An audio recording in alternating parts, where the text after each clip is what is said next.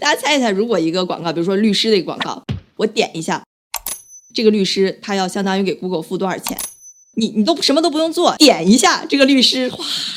就 块钱就没了。Hello，大家好，欢迎回到 Lindsay 的频道。今天呢，我们来聊一聊，砰砰，一会儿帮我在这加个那个特效，就是，OK，砰砰，广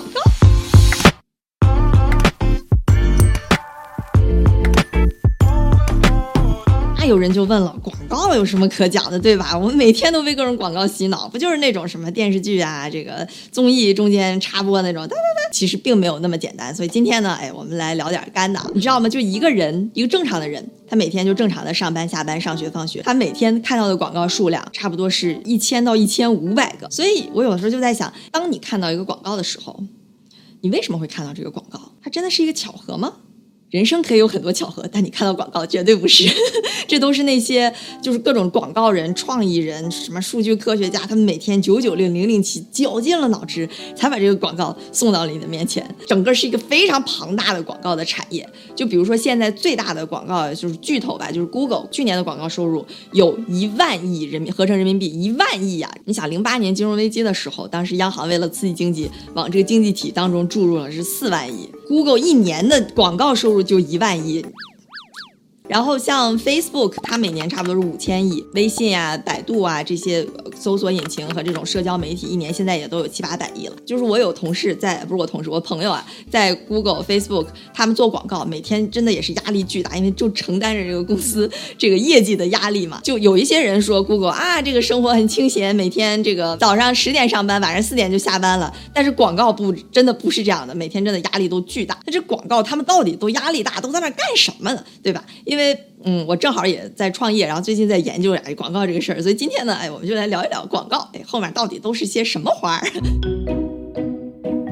说到广告吧，其实我个人感觉啊，最主要的可以说两个两个分两步打广告分两步。第一步呢，就是要找到想打广告的那个合适的人群；第二步呢，就是把这个广告的想表达的，比如价值观呀、产品的理念啊，就是呃任何 whatever they want to tell you，然后就放到你面前来。所以这两步，第一步就找到你，第二步就给你洗脑。找到你就很关键了。如果说一个商家他找不到自己想打到的那个广告的群体，那这个钱就打水漂了。你想那么多钱呀，Google 那就是。一万亿啊，对不对？所以说这个找准你这个事儿就很重要了。这些公司都是怎么通过广告找准你的呢？基本上，可以分这么两大类吧。一类呢就是比较传统型的，传统型就是像呃像纸媒、像官媒，这什么意思？纸媒这都这都是行话哈。纸媒就是像报纸啊、期刊杂志啊这些，当然这些现在已经越来越少了。官媒呢，就比如说像什么 CCTV 啊、新华社呀，还有就是那些比较大的什么芒果 TV 这种比较大的呃。平台哈，然后呢，另一类啊，我们在微信朋友圈、在百度搜索、在 Google、在 Facebook、在 Instagram 上刷刷刷刷看到的这种广告，就是这种叫做 digital，digital 就是数字营销，就是这种 digital marketing，digital ads，主要分这么两大类。先说传统这边，嗯，想到最多的就是我们平时比如说在电视上看这个综艺、看电视剧，比如说春晚哈，春晚就是最大的一个例子。今年春晚，快手是花了三十亿人民币赞助了这个春晚，对，然后主持人就哒哒哒哒哒哒，快手快手快手就美国这边。最有名的电视节目，就收视率最高的叫 Super Bowl，就是那个橄榄球的那个决赛。那种的话，一般就是最有名的，就砸钱要去在那打广告，三十秒，三十秒就要花人民币是四千万，三十秒四千万。就是嗖的一下，就是四千万就没了。然后还有呢，就是那种综艺，我也挺好奇。你说这种综艺一般都花，就赞助一个综艺一般要花多少钱？特别特别有名的综艺，它底下还都带分类的。比如说有这种冠名赞助，就第一等的赞助商就是要他要这个露品牌，整个全都是冠名，然后要大大力的说广告语，不惧年龄就要赢。姐姐都涂凡米林，本节目由凡米林啊，就类似于这种的，你一下就记住了。像这种顶级的综艺都得大几亿，比如说什么啊，中国好声音啊，跑男。呀，这个什么《爸爸去哪儿》《创造营》这种级别的啊，不过今年这个《乘风破浪姐姐》是个特例，樊米林就花了四千万，所以还是挺挺神奇的，因为毕竟也是第一届嘛。第二类呢，就相对来讲呢稍微便宜一点的，一般就是那种所谓的合作伙伴，这种就是一般你还是能听到他的广告语的，就比如哎中那个中国好舌头，花一分钟念二十个广告那种，嘟嘟嘟嘟嘟。天然草本音乐之旅，感谢联想智能手机对本节目提供的手机独家。那种一般就是念出来的，一般就是几千万。然后还有一些呢，基本上就是在最后说特别明谢，啪啪啪这样扫过去。有的时候你要是在网上看，可能就嗖了一下过去。你要想看都谁赞助了，还得按那个暂停，这种就会便宜很多。因为网剧嘛，老实讲，谁没事儿还看那个广告，肯定都跳过去了，对吧？所以整体下来呢，一个这种网络综艺，如果比较红的、比较火的这种，差不多要有能有十万，是呃不是，差不多能有十亿这个级别，所以还是挺大挺大一笔钱。所以你看看啊，不管是这个电视赞助电视节目，还是赞助这种网络综艺，那都是。特别特别不小的一笔钱呀，对吧？那所以回到刚刚我们说这个广告，它最主要第一最难的第一点就是它得找到的合适的观众。那就是说我这广告打出去得跟这个节目的受众哎中间有一个契合。就比如说这种老少皆宜的综艺，就比较适合那种老少皆宜的产品，就比如酸奶，对吧？哎，大家谁都能喝。你像这种，比如说浪姐，她就打的是这个凡蜜林化妆品。你像那个现在还有个挺火的那个，就是这就是街舞。要一起才更酷，就感觉哎，这就挺 match 的，对吧？但是你想啊，如果你把这两个东西给换过来，哎，比如说乘风破浪姐姐在那呀呀呀呀呀，然后勇闯天涯 Super X，就就感觉挺挺奇怪的。啤酒也一样，人家本来在那嘻哈街舞跳的挺帅，然后你说啊。年龄就要赢，像这种比较传统的呢，除了刚刚我们说它这个比较贵，找用户群体就叫找 target 比较难，还有很很重要的一个问题就是它的这个效果很难去衡量。比如说我是一个厂家哈，我赞助了四个综艺，然后第二年哎这销量很好，那我其实很难知道到底是哪个综艺给我带来了真正的价值，这样我第二年接着去投它。用专业名词叫 track，就是这个效果很难去 track，但它的好处确实就是因为它是传统的，它都有这种要么是国字号，要么是什么。什么电视台就感觉有一个背书在那儿，就是看的人会比较多，它就是自带流量。那什么地方哎最有流量呢？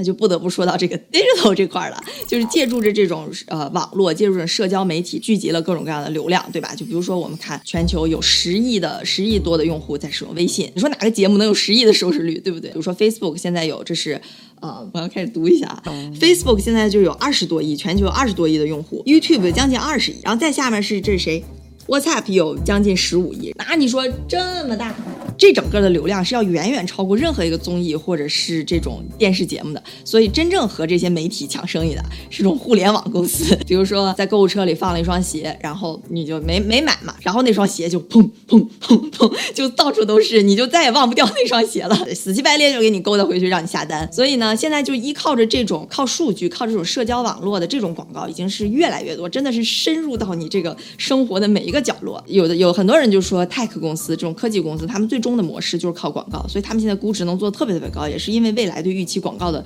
收益会特别特别大，所以他们最 care 的、最在乎的就是有没有流量，有没有用户，就是他们不是靠猜想你的用户心理去判断你需要一个什么产品，怎么把广告打给你，他们就是看你的行为，通过观察你的行为，然后去把这些数据都收集下来。举个例子啊，比如说啊，Lindsay 最近想买个口红，那我在这个网上就搜口红，对吧？这个事儿不光我自己知道，Google 也知道了，因为我搜啊，那之后口红的广告。毫不客气送给 Lindsay，对吧？一般最上面你能看见它有 ads，就是广告。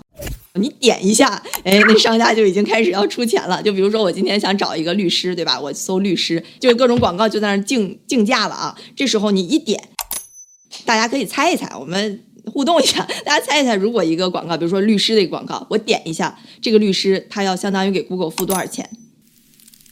揭晓答案啊！就这个关键词 lawyer 这个关键词，点一下就五十多刀，四百人民币吧。你你都什么都不用做，你也不用去免费咨询，你也不用怎么着，就点一下这个律师，哗，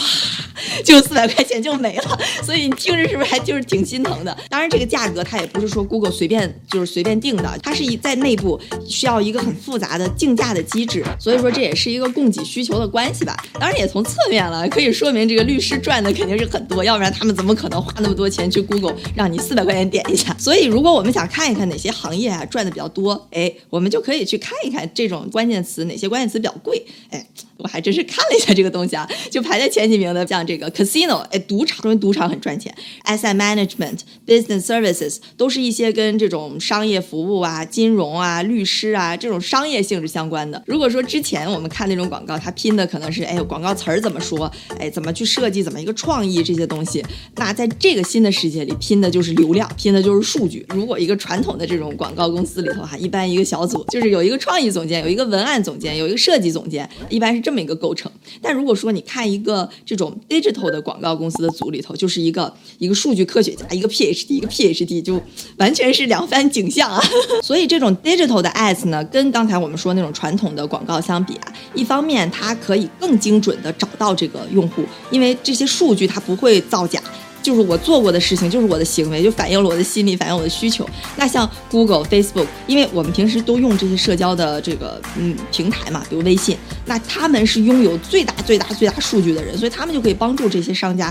更精准的找到用户。但是像 B 站就不一样，B 站现在主要是靠游戏，但是如果说你看 B 站这个趋势，广告未来应该也是他们就是很有潜力的这么一个板块啊。扯远了，我们说回来，那这种 digital 的 ads 跟那种传统的相比，还有一个很大的优点，就是它是一个完全可以 track，就它完全按照说你点了多少次，有多少个人点来给这个商家计算整个的这个成本。那现在随着这个网络平台的发展啊，就有各种各样的平台，然后上面就有很多呃这个个人啊，对吧？就是要么是博主啊，要么是 UP 主啊，要么是公众号的这个。公主啊 之类的，那我们顺便来聊一聊这些 UP 主到底接广告多少钱啊？因为哎，说来惭愧，你知道有有人来找我打广告，因为我是知识类为数不多的女 UP 主嘛。就比如说有有人找我让我带英语课的，还有人说让带化妆品的，我也不知道他们为什么找我。当然我做这个号呢，也不是为了接推广，但是呢，哎。机智的我就去了解了一下这个推广的价格，一般哈，这个 UP 主差不多就是你的粉丝数量除以十到除以二十这样一个区间，就是你接一单广告的数量，这个广告费。这是 B 站、抖音、微信、B 站都差不太多，就十倍、二十倍不一样的。YouTube tube 就不太一样，因为你你你看 B 站的视频，这个视频中间是和视频头是没有广告的，所以这广告呢，唯一能打广告的就是 UP 主接广告。呃，YouTube 就不一样，YouTube 是你看视频的时候，视频前面、视频中间就不停的会给你。插几秒几秒那种广告，所以在 YouTube 上，如果你的视频有一个 million 的 view，就一百万的这个呃观看量，差不多是三千美金，靠 YouTube 插的那种广告的广告收入。当然，如果你这个里面还有再接赞助，那你还能可以额外的还有这个广告的收入。所以整个看下来呢，就从我们刚刚说到这几个维度啊，比如说它能不能精准的找到这个用户，然后还有就是能不能小成本的去做个测试，再就是广告整个效果啊这几个方面来看，我个人感觉啊，digital 的就是数字营销这种模式是基本上是可以。吊打传统模式的，呃，就如果说我们看整个行业的这个趋势，传统基本上是持平，然后稍微有一点下降。但如果我们看这个数字营销这块，近十年，我们看 Google 和 Facebook 他们的广告收入，就基本上是嗖嗖，跟坐着两个小火箭上去一样的。大家如果想了解更多跟广告相关、digital marketing 相关，我在下面放了一些我整理的一些资源吧。大家如果感兴趣，可以去啊了解一下。千万别忘了给我点个赞，然后关注我的频道，让我拥有更多的流量吧。那今天先到这里了，拜拜。